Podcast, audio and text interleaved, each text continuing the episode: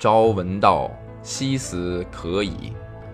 长篇小说《新》发表于大正三年（一九一四年四月），是夏目漱石后期代表作之一。他长期受胃溃疡的折磨。明治四十三年（一九一零年），在伊豆半岛的修善寺疗养期间，病情再度急转直下，引起胃痉挛，大量吐血不止。陷入不省人事的三十分钟死亡状态，经历了这场在死亡线上苦苦挣扎的体验，他一改原先排写式、游戏式的创作风格，从正面探求人生，着重人物的心理描写和分析，把笔锋直接转向剖析明治时代知识分子中利己主义者可恶、可悲、可叹的孤独内心世界。该作由文道书社冰凌演播。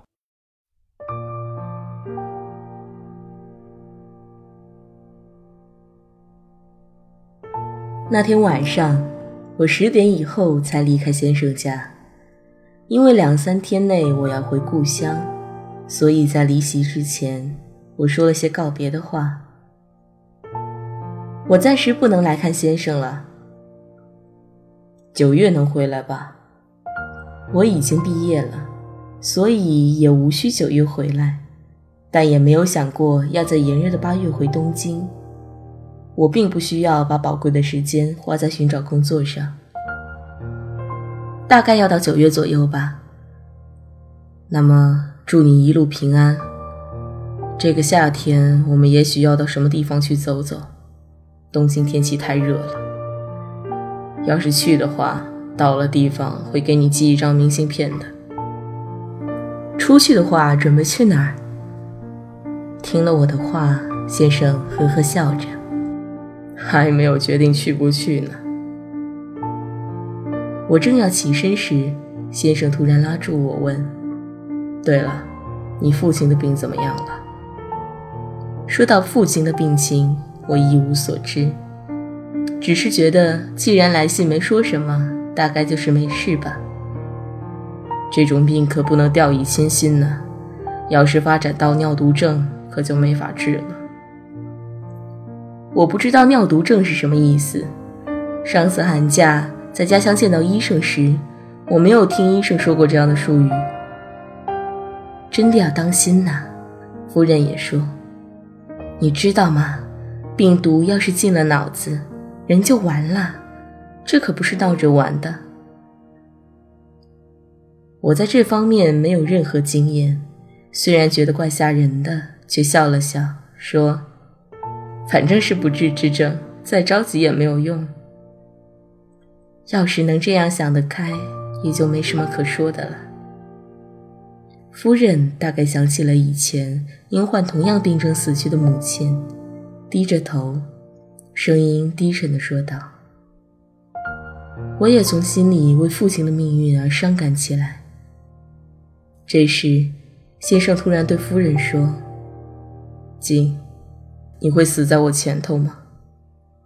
为什么这么问？不为什么，只是问问。要不就是我走在你前头吧。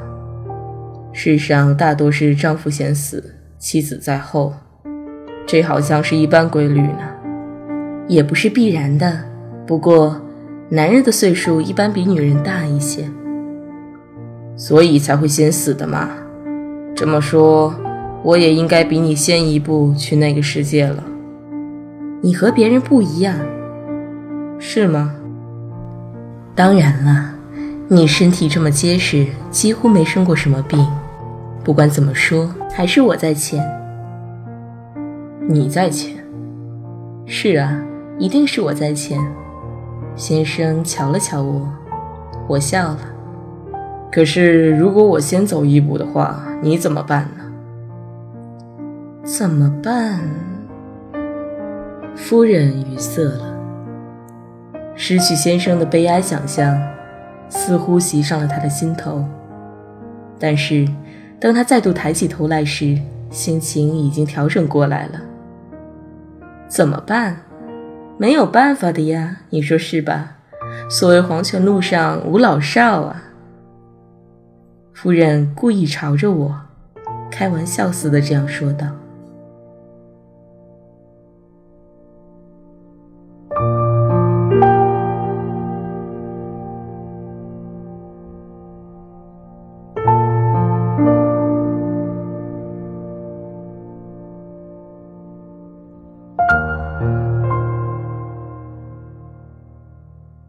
我刚要站起来告辞，只好又坐了下去。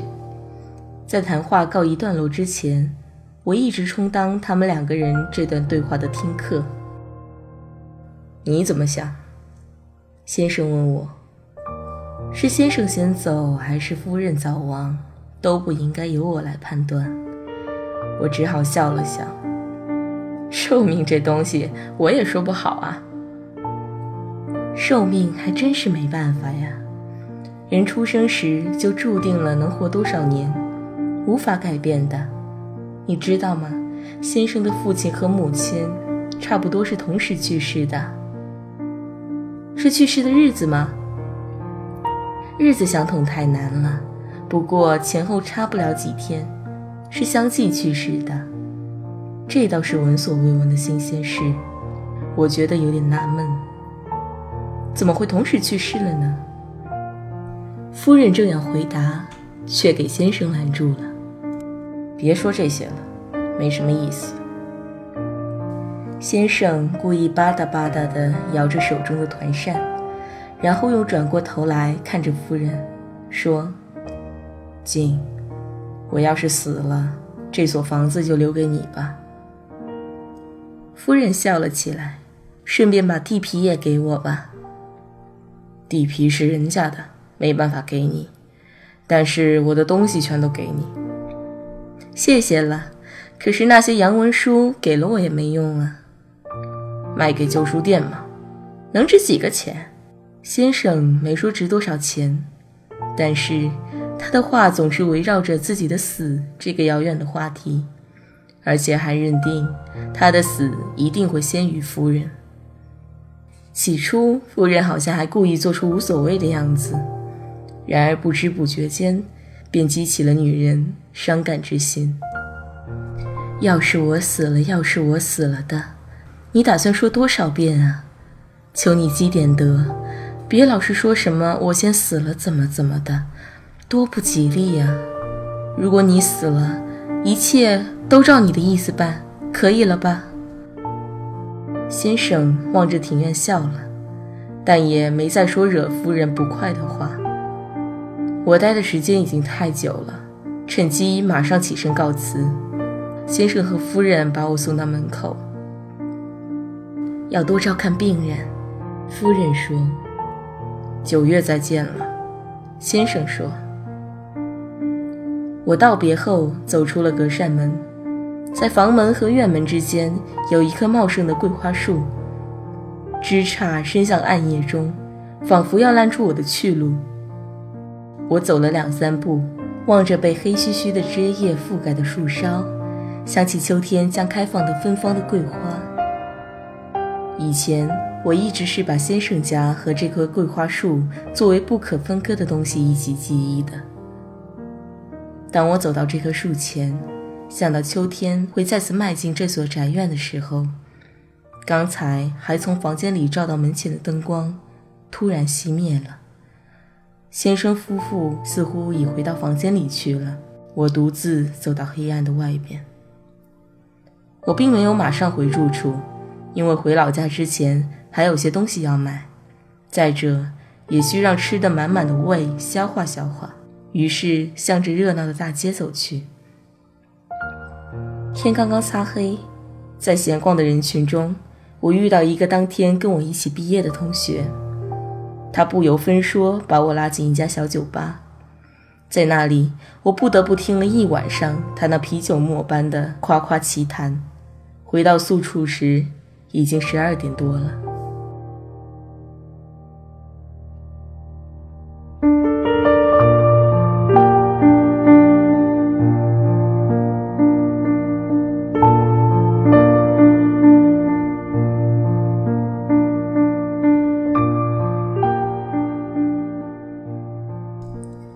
二天，我还是冒着暑热，上街去采买家人托我买的东西。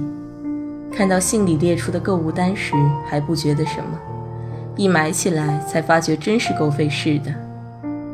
我在电车里一边擦汗，一边抱怨那些根本不懂得不该随便给别人添麻烦这个道理的乡下人。我不想白白度过这个夏天。事先拟好了回家后的读书计划，所以必须买些要看的书籍来履行这个计划。我打算在完善书店的二楼上消磨半天时间，在与自己专业相关的书架前，我从一头走到另一头，一本一本地挑选着。要采购的清单中，最叫我头疼的是女人的半斤。跟店里的伙计一说想买半斤，他就拿出好多件来。可是买哪个好呢？到了买的时候，我就举棋不定了。而且价钱也没个准头，本以为便宜的，一问却很贵；以为会很贵而没敢问的，结果却相当便宜。换句话说，无论怎么比较，我也弄不明白他们的价格差异是怎么出来的。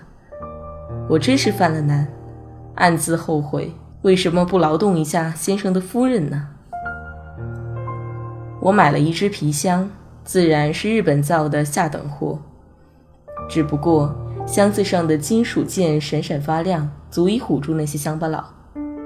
这只皮箱是母亲嘱咐我买的，她特意在信中写了：毕业时买一只新皮箱，把礼品都装在里面带回来。我读到这句话时，不由得笑了出来。倒不是我不理解母亲的心情，只是觉得母亲这么吩咐特别滑稽。正如跟先生夫妇辞行时说的那样，三天后我就乘火车离开东京，回了故乡。这年冬天以来，对于父亲的病情，先生给我讲了很多需要注意的地方。虽然最应该担心的人是我，可不知怎么，我并没有觉得多么痛苦。我反而想象着父亲去世后，母亲怪可怜的。可见在我的心里。一定是觉得父亲已经是要走的人了。在给九州的哥哥的信中，我也说过，父亲没有可能恢复到原来的身体了，希望他尽可能安排时间，在今年夏天赶回来见上一面。我还说了不少感伤的话，诸如二老孤单的在乡下生活，想必有诸多不便吧。我们做儿子的没有尽到孝道等等。其实我也是这么想的，但是写了这封信之后的心情，跟写信的时候又有所不同。我在火车上琢磨着这些内心的矛盾，越想越觉得自己是个不定性的浅薄之辈，不觉郁闷起来。这时我又想到了先生夫妇，特别是两三天前请我吃晚饭时的那段对话：谁先死呢？我重复着那晚在先生和夫人之间提到的这个问题。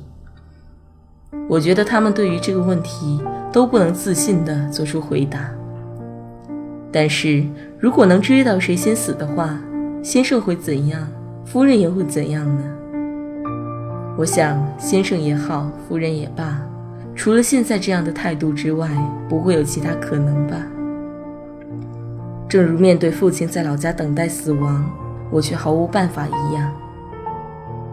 我把人生看成是无常的，把人无可奈何、与生俱来的轻薄看成是虚无的。